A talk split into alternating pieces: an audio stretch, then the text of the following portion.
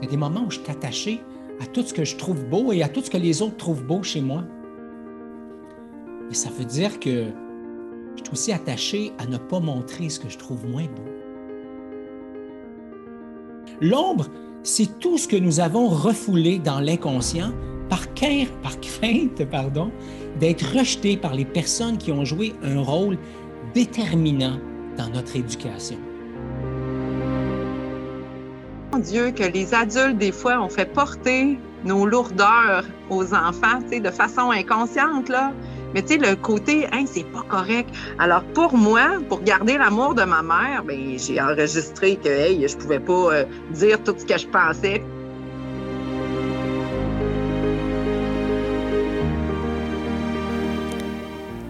Bienvenue à Courageusement Humain.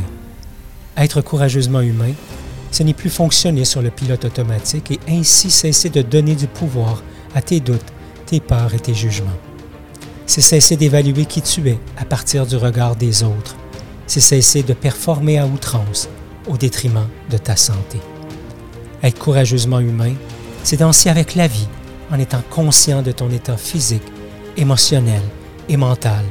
C'est aussi d'oser être soi, même quand les autres regardent, dans le but de passer des relations accessoires au dialogue authentique.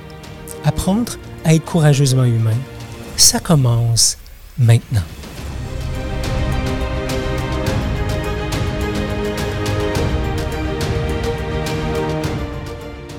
Hey, bonjour et bienvenue à toi qui nous écoute pour ce 101e épisode Oser explorer mes zones d'ombre. Alors, euh, aujourd'hui, ce qu'on va aborder avec toi, euh, c'est justement de répondre à la question est-ce que euh, mes parts d'ombre, c'est mon ami ou mon ennemi? Est-ce que à quoi ça sert dans le fond d'avoir des, des, zones d'ombre? Comment on peut y mettre de la lumière là-dedans? Il y a aussi le livre de Jean Montbourquette, Apprivoiser son ombre, qui, qui, qui nous a beaucoup inspiré dans la préparation. Et on va finir avec nos options pour toi, la courageusement humain. Et euh, sans plus tarder, avant de commencer à chanter une chanson de Marie-Carmen, je vais, je vais euh, souhaiter la bienvenue euh, à mon ami, collègue, partenaire. Hein, on pourrait dire plein de choses. salut, Ghislain, comment ça va? Ça va super bien. j'aime ça t'entendre rire. J'aime ça entendre toute, la, toute la, dynamique, la joie, le dynamisme et la joie que tu apportes euh, à, notre relation. Donc, euh, je vais bien, je suis en pleine forme. Euh, je suis habité par, par de la joie, par de la légèreté, par du plaisir, puis ça, c'est le fun. Toi? Hmm. Ah, qu'est-ce qui est là? Écoute, je, je, je, je, retrouve ma spontanéité. Ça me fait du bien parce que je n'ai pas accès actuellement au, à la préparation, au visuel de la préparation. Et au lieu d'être dans la partie de moi qui serait insécure puis fébrile, je suis plus dans celle qui ah ouais, let's go, commande, c'était pas game. Il y a comme plus le, le, côté défi. Euh, ça, c'est la partie de moi qui est plus masculine, là, ce côté-là qui est fonceur, frondeur même. Alors, euh, j'arrive avec cette énergie-là. Je sais pas où est-ce qu'on s'en va, mais je vais y aller. ça me fait plaisir. Et moi, je, comptais sur toi pour savoir où on allait. Là, fait que...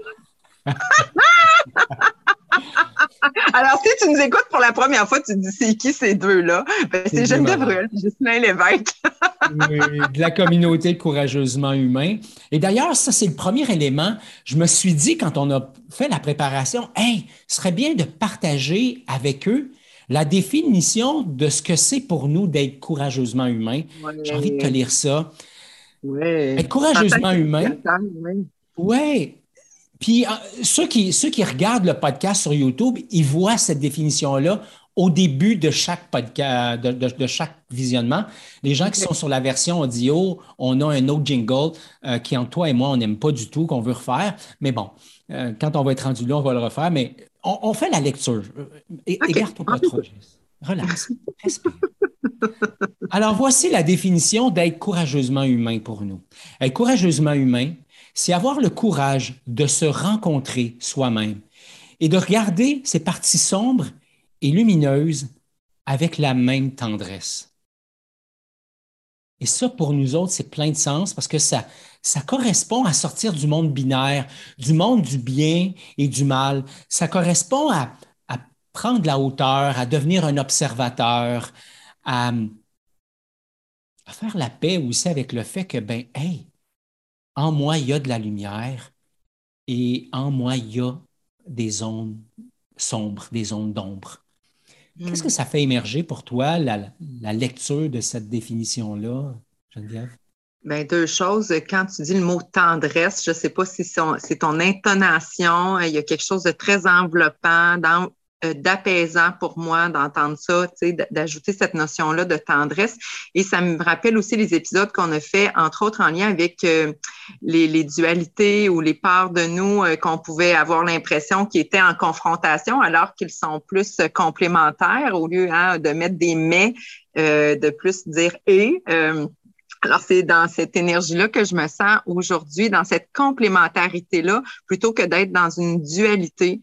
Euh, puis pour moi, d'avoir accès à mes zones d'ombre, ça me permet d'être plus dans mon côté lumineux parce que là, je, sais qu'est-ce qui m'habite, puis qu'est-ce que je porte, puis j'en suis justement consciente, puis je les accueille. Alors, c'est ça que ça l'émerge pour moi, Gislain. Mmh. Oui, dans le fond, ce qu'on ce qu'on avait envie dans la communauté courageusement humain, c'est de permettre aux gens d'accéder à ces deux parts d'eux. Puis le mot tendresse est voulu et, souhaité. Euh, il, euh, euh, il, vient de l'influence d'un ami, Rémi Tremblay, de la Maison des leaders. Rémi parle beaucoup de tendresse et, et de l'importance de regarder ces, ces parts-là avec tendresse. Je pourrais être très excité à l'idée de parler de ma lumière et de mes forces et de tout ce que j'ai de beau. Et si j'ai un attachement vraiment intense, profond, grand à ça, ça peut peut-être vouloir dire, et là, je vais au conditionnel, ça peut peut-être vouloir dire que j'ai peut-être une certaine forme d'aversion envers tout ce qui est moins beau tout ce qui est moins souhaité. Et, ça, ça m'avait percuté quand Rémi avait utilisé le mot tendresse, pas forcément dans ce contexte-là, mais moi, je l'avais transposé par la suite à, cet environnement-là, puis je m'étais dit, mon Dieu, il y a des moments où je suis à tout ce que je trouve beau et à tout ce que les autres trouvent beau chez moi. Mais ça veut dire que je suis aussi attaché à ne pas montrer ce que je trouve moins beau. Et là, je suis plus dans la tendresse. Hmm. Donc, ouais, le mot tendresse a beaucoup de sens pour moi. J'utilise plus maintenant, c'est un mot que je ne savais pas utiliser avant. Être tendre avec moi-même, ce n'était pas, pas un chemin possible. Hmm, hmm. Puis là, aujourd'hui, tu avais envie de nous poser la question est-ce que mes parts d'ombre, mes zones d'ombre, est-ce que ce sont, est-ce que c'est mon ami ou c'est mon ennemi?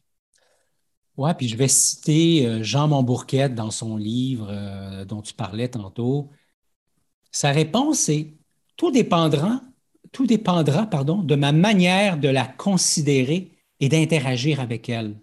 Au départ, elle m'apparaîtra comme une ennemie. Le défi à relever est de m'en faire peu à peu une amie. On a José dans notre communauté, qui est mon amoureuse, qui dit qu'un de ses défis, c'est de devenir, c'est d'être sa meilleure amie.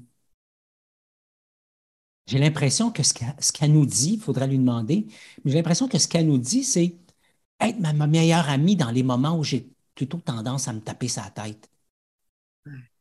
généralement, je me tape sa tête dans mes zones d'ombre, dans les zones avec lesquelles je suis moins confortable ou des, choses que j'ai envie de cacher. Hmm. Oui, c'est ça. Ça fait le lien avec la partie suivante, toujours du livre de, de, de Jean Montbourquet, qui dit c'est quoi une zone d'ombre? Alors, Jean Montbourquet, ce qu'il dit, c'est l'ombre, c'est tout ce que nous avons refoulé dans l'inconscient par, crainte pardon, d'être rejeté par les personnes qui ont joué un rôle déterminant dans notre éducation. Nous avons eu peur de perdre leur affection en les décevant ou en créant un malaise par certains de nos comportements ou certains aspects de notre personnalité. Nous avons, nous avons fait de discerner ce qui était acceptable à leurs yeux et ce, et ce qui ne l'était pas. Alors, pour leur plaire, nous nous sommes empressés de reléguer de larges portions de nous-mêmes aux oubliettes de l'inconscient. Et qu'est-ce que ça fait émerger chez toi, Geneviève? Et moi, là, ce qui pop, c'est drôle, ça fait un lien avec ce que j'ai nommé en, début de rencontre. C'est par rapport, je porte à l'intérieur de moi ce grand besoin de spontanéité. Et c'est ce souvenir-là de petite Geneviève, 4 ou 5 ans, qui arrive chez une tante et qui demande à ma mère C'est qui la petite fille, sa photo? Puis que ma mère chute, chute, chute. Puis que j'avais. Ben voyons, c'est qui la petite fille, sa photo? C'était comme une question tellement simple, puis tu sais, euh, spontanée. Non, on dit pas ça, c'est pas correct. Et là, la petite Geneviève a comme hein, intégré, ben voyons, juste poser une question spontanée, c'est pas correct pour apprendre 20, 25 ans plus tard que finalement, tu sais, ma tante, elle, avait euh, mis en adoption sa, fille, tu sais, puis c'était elle, la photo de la petite fille. Mais la petite fille, je me rappelle, je trouvais tellement qu'elle me ressemblait. Alors, pour moi, c'est drôle que ça fasse popper ça parce que je fais, hein, mon Dieu, juste d'en être consciente puis d'en parler encore une fois avec beaucoup de tendresse parce que je trouve ça beau, parce que finalement, bon, ma cousine et ma tante se sont retrouvées, puis, tu sais, ils sont belles à voir ensemble. Alors, pour moi, ça fait comme, oh mon Dieu, que les adultes, des fois, ont fait porter nos lourdeurs aux enfants, tu sais, de façon inconsciente, là. Mais tu sais, le côté, hein, c'est pas correct. Alors, pour moi, pour garder l'amour de ma mère, ben, j'ai enregistré que, hey, je pouvais pas euh, dire tout ce que je pensais, puis puis, tu sais, c'est beau parce que ça m'a amené, moi, adolescente, à découvrir le théâtre, puis tout ce côté-là où je pouvais être expressive, puis être pas juste moi-même, être quelqu'un d'autre que moi, tu sais. Alors, euh, c'est beau, tu sais, j'ai passé par ce chemin-là, mais c'est grâce à ça si j'ai développé ces talents-là ou ces aptitudes-là? C'est ça qui est là pour moi. Oui, puis moi, quand j'ai quand lu ce, ce, ce, ce texte-là pour la première fois, je me suis dit, Hey mon Dieu, moi qui sais, moi dont une des blessures, c'est l'abandon, ça m'a conscientisé à la lecture de ce texte-là. Tu sais, quand, quand il dit euh, Nous avons tôt fait de discerner ce qui est acceptable à leurs yeux de ce qui ne l'était pas, alors pour leur plaire, nous nous sommes empressés de reléguer de larges parts de nous-mêmes aux oubliettes de l'inconscient. Quand j'ai lu ça, j'ai fait comme, mais mon Dieu, je me suis abandonné moi-même. Hmm. J'ai fait disparaître, j'ai mis dans le placard des parts de moi, des, parties de moi que j'ai jugées comme euh, inappropriées, inacceptables, inadéquates, euh, pas bonnes. Mettez tous les qualificatifs, euh, mets tous les qualificatifs que tu veux. Et quand je suis allé plus loin, je me suis dit, mais mon Dieu, c'est plus que ça. C'est même en cours de route des parts de moi que j'ai voulu laisser tomber. J'ai voulu les abandonner. J'ai voulu faire en sorte qu'ils ne soient pas là. Parce que quand ils étaient là, ça m'amenait à être jugé, à être confronté, à avoir l'impression de ne pas être aimé, etc. Et ça, pour moi, ce n'était pas possible. Hmm. Ce que, ce que j'entends dans ce que tu dis, c'est que on n'est plus dans c'est la faute de papa, c'est la faute de maman, dans l'espèce de posture de victime, puis de subir euh, la vie ou ce que les autres pensent de nous. J'entends beaucoup de j'ai envie de dire conscience, mon Dieu, je l'utilise dans bien ce mot-là ces temps-ci, de faire Hey, OK, si je les ai mis de côté, c'est aussi que j'ai la possibilité d'aller les rechercher. En tout cas, c'est il y, a, ça pour moi qui est super positif dans ce que tu dis. Oui. Tu as, dit quelque chose de super important pour moi tantôt. Tu as dit, mon Dieu, nous les adultes, comment on peut faire porter le poids, le poids de, de, nos peurs, de nos blessures, de nos affaires sur nos enfants, sur, sur les générations suivantes? Et une des raisons pour laquelle on souhaite parler de l'importance d'explorer ces zones d'ombre, c'est justement pour amener de la conscience, un mot à la mode aujourd'hui. On va essayer de se rendre à 25 fois dire le mot conscience. Euh, donc oui, mettre de la conscience, mais pas mettre de la conscience dans le but de dire, mon Dieu, j'ai tellement, euh, j'allais dire merdé, je ne suis pas sûr que le mot est super beau, mais je pense que tu comprends ce que je veux dire. Mm. pas conscience dans ce, dans ce sens-là, mais, mais conscience, oui, vraiment conscience, dans le sens de Ah, mais est-ce que moi, est-ce que, est-ce qu'il y a moyen d'apaiser ça? Est-ce qu'il y a moyen de rendre ça plus tendre et de voir ça non pas comme des, des défauts, mais de voir ça comme une grande capacité d'adaptation que j'ai eue. Hmm. Et, là, je suis en train de brûler des punches de choses qu'on voulait voir plus tard, mais c'est là que j'ai envie d'en parler maintenant. C'est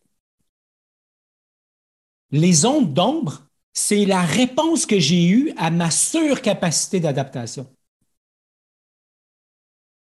Au lieu de dire non, non, maman, c'est correct, t'aimes pas ça, ou non, non, papa, c'est correct, t'aimes pas ça, mais je vais continuer à être ça parce que je suis en paix avec ce que je suis. Je n'étais pas capable à cette époque-là, à cet âge-là, de faire ça. Mm. Donc, je me suis adapté. Je me suis suradapté en mettant au placard des parties complètes de moi que j'ai jugées inadéquates, simplement basées sur le regard des autres ou sur la rétroaction que j'avais de mon entourage on, parlait dans l'épisode précédent de micro-indices, donc parfois basé sur des micro-indices que, oups, ça c'est inadéquat, je mets ça au placard. Hmm, c'est beau. Puis j'entends aussi dans ce que tu dis beaucoup de, résilience, dans cette capacité-là d'adaptation. Aujourd'hui, ben, là, tu parlais du petit Gislain, mais aujourd'hui, le grand Gislain, que je dirais pas ton âge par, par coquetterie, mais je te disais tantôt, tu vieillis bien. Alors, il y a beaucoup de résilience dans avoir ce regard-là sur notre passé ou sur nos parties d'ombre qui sont encore présentes en nous. Alors là, euh, j'ai envie de te dire, ben pourquoi, pourquoi on devrait y mettre de la lumière, puis comment on peut y mettre de la lumière? Oui, ben, pourquoi on a déjà donné plusieurs pistes? tantôt, tu t'as parlé de nous, les adultes, qui peut rendre le, baluchon de nos enfants chargé à bloc. Mm. Euh, puis encore là, on n'est pas dans pointer du doigt, puis reprocher, puis faire en sorte que, que tu te sentes coupable à nous écouter. C'est juste de prendre conscience que déjà, hein, j'induis des choses dans mes relations, dans mes relations importantes. Alors, il y a peut-être quelque chose là à faire. Donc, explorer mon ombre pour en faire un ami, ben, ça va m'aider à solidifier mon estime de moi. Si mon estime de moi est solidifiée, ça veut On dire que. On parle d'enfant, hein, Ghislain? Euh, j'ai ma cocotte avec moi aujourd'hui. Coucou, ma belle. Alors, ce que je disais, c'est. Ben, il y a toute la notion. Fermez mon micro, Ghislain, OK? oui, je t'écoute. Oui, donc il y a toute la notion d'estime de soi. Quand moi, j'ai mon estime de moi, ça veut dire que je suis plus solide avec moi-même. Ça veut dire que je suis plus solide dans ma relation aussi avec l'autre. Ça veut dire que j'ai une plus grande capacité euh, à départager de ce qui m'appartient, de ce qui ne m'appartient pas, de ce qui appartient à l'autre, euh, de ce qui ne lui appartient pas, de ce qui appartient au contexte, de ce qui vient de nos histoires. Donc, euh, pourquoi? Ben, ben, oui, pour ça, pour explorer son nom, pour identifier les éléments qui sont là, pour arrêter de projeter mes peurs, mes doutes, mes, mes, noirceurs sur l'autre, euh, pour arrêter de déformer la réalité. C'est par exemple, si, comme tu disais tantôt, Geneviève, si une partie de toi euh, ne pouvait pas s'exprimer dans sa spontanéité, ben peut-être que ça me fatigue quelqu'un de spontané. Peut-être que quand je regarde quelqu'un de spontané, je me dis, mais mon Dieu, tu parles d'une, tu parles d'une greluche. je dis n'importe quoi. Mais voyons donc, c'est, c'est, ça n'a pas de sens qu'elle fasse ça. Ça n'a pas d'allure. Et là, on se rend compte, juste à donner cet exemple-là, comment il y a des lois non écrites. Il y a des règles non écrites qui sont présentes un peu partout dans nos écosystèmes, qui, si on extrapolait un peu, qu'on pourrait identifier comme étant les ombres d'une équipe, les ombres d'une famille, les ombres d'un clan, les ombres d'une relation.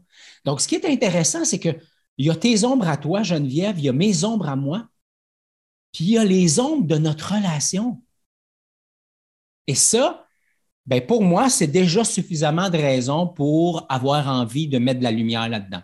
Je ne sais pas si tu as envie d'en ajouter, mais je me dis qu'il y en a déjà pas mal. Oui, puis je suis, euh, tu, tu l'as vu, euh, toi qui nous vois, mais si tu nous écoutes, je suis dans mon rôle de maman, alors euh, j'ai plus envie d'être en mode écoute. Puis j'ai aussi, dans le comment, je pense, Jocelyn, que tu avais envie de nous, partager les neuf questions pour identifier nos parts d'ombre qui viennent aussi du livre de Jean Montbourquette. ça, j'ai vraiment la curiosité de t'entendre là-dessus, puis je me permettrai peut-être de commenter à quelques moments. Oui, puis on, on va faire ça de façon succincte, mais c'est neuf superbes questions. Et assurément, quand on va parler de nos options dans quelques minutes, répondre à ces questions-là vont en faire partie. La première question que Jean Montbourquette propose, donc que M. Montbourquette propose, quelles sont les qualités ou les traits de caractère que j'ai dû refouler? Ah, non, je reprends. Quels sont les aspects les plus fateurs de ton ego social? Ce que tu aimerais voir reconnu par les autres? Et la sous-question à ça, c'est la question que je viens de te poser. Quelles sont les qualités ou les traits contraires que j'ai dû refouler? La prémisse de M. Montbourquette, c'est ce que j'ai mis en avant dans mon moi social, c'est probablement pour cacher des choses que j'ai jugées comme inadéquates. Alors, d'identifier d'abord ce pourquoi j'ai envie d'être euh, perçu dans mon moi social, ça peut m'amener vers qu'est-ce que j'ai tenté de cacher. Ça te fait résonner quelque chose ou je passe à la deuxième question? J'aimerais mieux que tu continues avec la deuxième. C'est génial. Quel sujet de conversation avez-vous tendance à éviter dans vos conversations?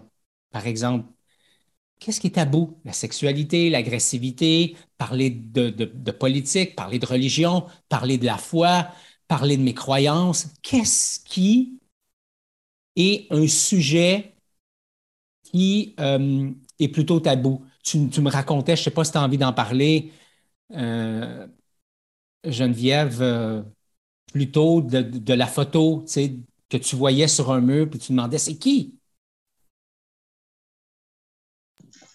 Oui, alors, excuse, si c'est un sujet tabou, ben en tout cas, c'est qu'à ce moment-là, il y avait un secret de famille que je ne connaissais pas du haut de mes quatre ou cinq ans et que ma mère connaissait le secret de famille.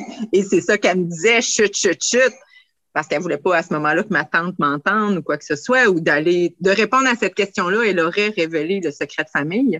Alors, euh, euh, oui, c'était à ce moment-là un sujet tabou. Et oui, Dieu merci, ça n'en est plus un aujourd'hui. Puis tant mieux, tu sais. Euh, mais moi, c'est ça, je n'ai déjà parlé. C'est les non-dits, la non-communication, ça fait partie de mon bagage, de mon héritage familial, une partie d'ombre que j'ai encore besoin de prendre soin. Vraiment, vraiment, parce que je suis réactivée rapidement dans des situations de, non-communication. Puis j'ai à juste respirer là-dedans puis à, l'accueillir, tu sais, euh, parce que c'est ça, ça, me ramène à, la petite Geneviève. Voilà. Fait que c'est ça, c'est on est rendu à la deuxième ou la troisième question?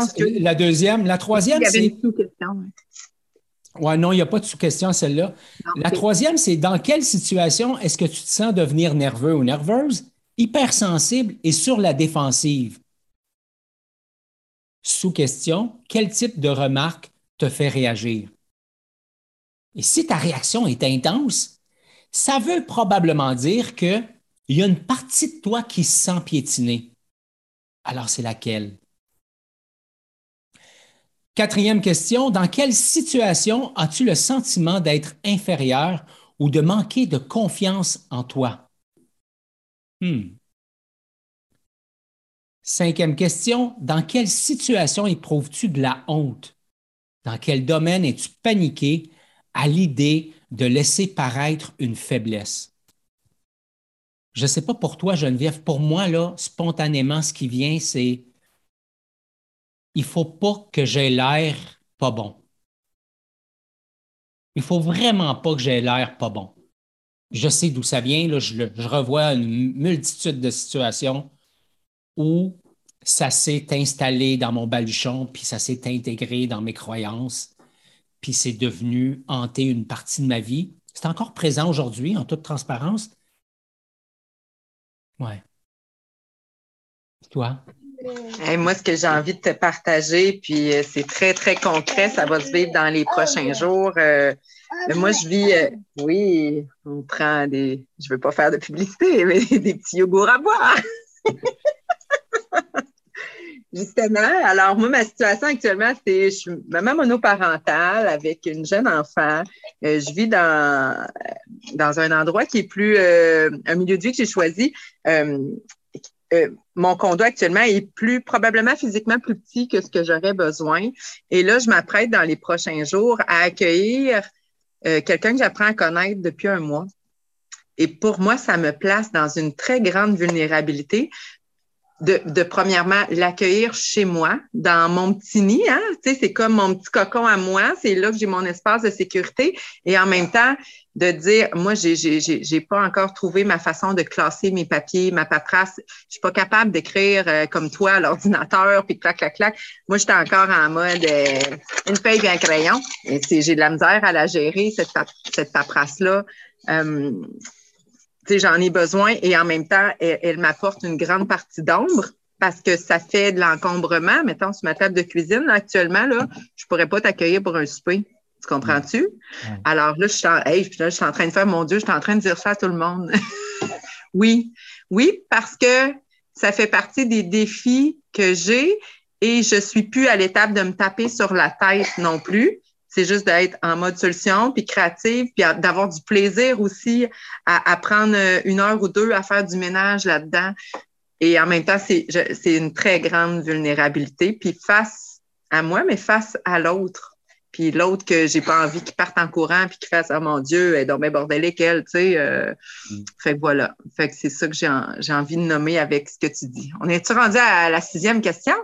On, dirait qu'on passe un examen. on est rendu à la sixième question. Es-tu porté à t'offusquer d'une critique faite à ton endroit? Quelle sorte de critique t'agace ou t'irrite? Rappelle-toi que l'objectif, c'est d'identifier les irritations pour aller voir derrière qu'est-ce que j'ai envie de cacher au monde. Hein? L'ombre, hein, c'est, le, c'est, comme si c'était le moi social qui, qui s'est adapté puis qui met des choses de côté. Donc, les questions ont pour but de nous aider à identifier Hey, qu'est-ce que j'ai, mis justement de côté? Septième question, as-tu de la difficulté à accepter un compliment? Qu'as-tu à défendre avec autant d'énergie contre ces marques d'admiration? Et Jean Montbourquet de dire un ardent désir d'être admiré, est-ce que ça cacherait pas justement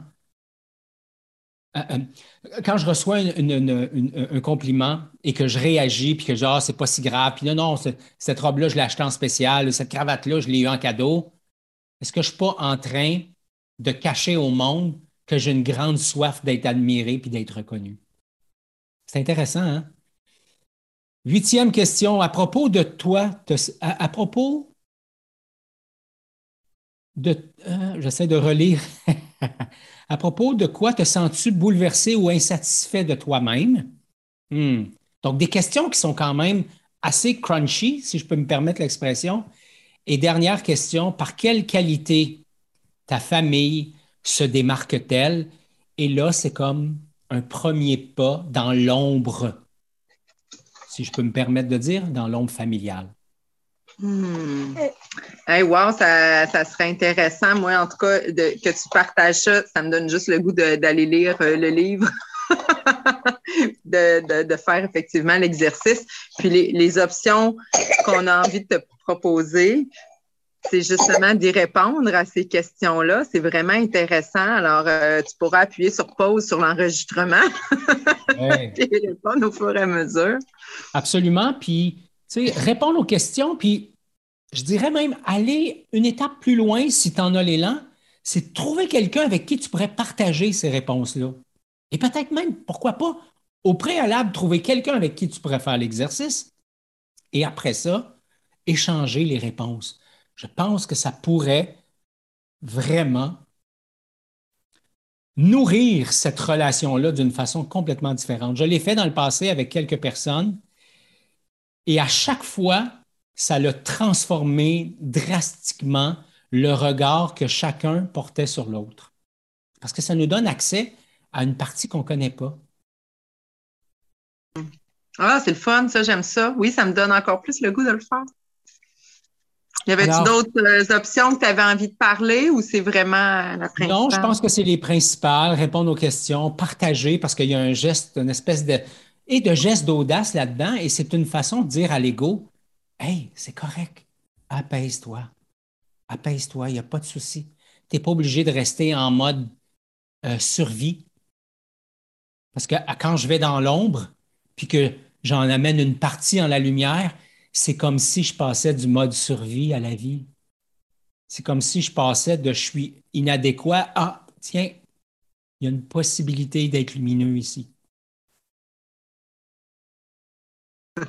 On est beaux les deux à micro fermé, l'autre qui tousse, l'autre qui s'occupe de son enfant. C'est merveilleux.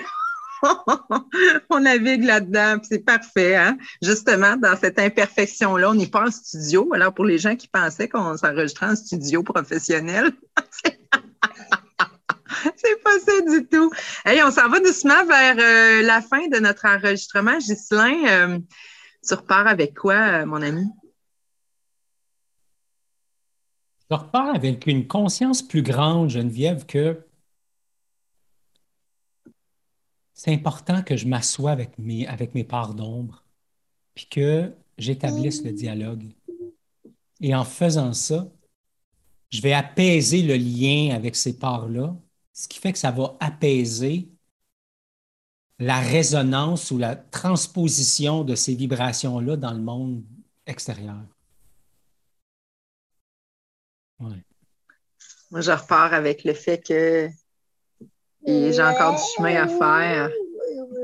Et je le dis avec le gros sourire au visage, justement, avec beaucoup de tendresse. Beaucoup de tendresse en tenant compte de, ma situation, de ma réalité. Euh, j'étais une moine bouddhiste 24 euh, heures sur 24, que je pouvais juste faire ça, tu comprends? Peut-être que oui, j'évoluerai plus vite et en même temps, la vie que j'ai, je l'apprécie. Puis, ouais, je me sens vraiment dans c'est ça que je trouve beau là, de moi, de voir que je n'ai plus la posture de je me tape sa tête. Je suis en train d'être dans la posture de José et d'accueillir, euh, de m'accueillir comme étant ma meilleure amie. Vraiment. Hmm. Génial. Alors, si jamais tu as envie d'avoir les notes, accès aux notes de l'épisode, le lien, euh, la référence du livre de Jean Montbourquette, etc., simplement aller sur le site web de Courageusement Humain donc, courageusementhumain.com barre oblique 101 parce que c'est le 101e épisode. Et tout doucement, je me glisse vers la conclusion, Geneviève, que je vais lire à l'instant.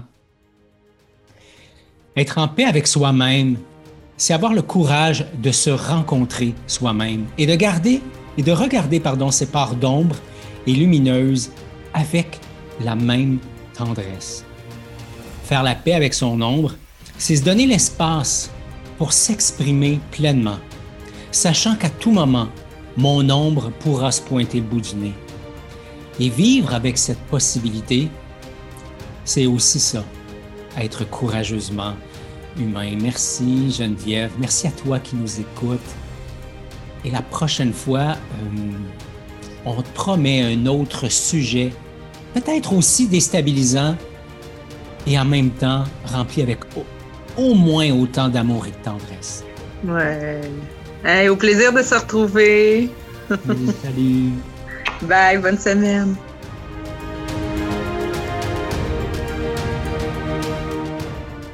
Merci d'avoir été là. Pour les liens vers les ressources discutées dans cet épisode, tu peux consulter les notes disponibles sur la page correspondante sur le site web à courageusementhumain.com. Si tu veux nous aider à faire connaître le podcast, la chose la plus rapide et importante à faire, c'est de t'abonner au podcast sur ta plateforme préférée. Partager l'épisode avec un de tes amis est bien sûr un geste que nous apprécions. Et finalement, pour être informé des prochains épisodes, de nos événements et de nos ateliers, la façon la plus simple, c'est de t'abonner à notre infolette disponible sur le site web de Courageusement Humain. Encore merci d'avoir été là et comme à l'habitude, je t'invite à être courageusement humain.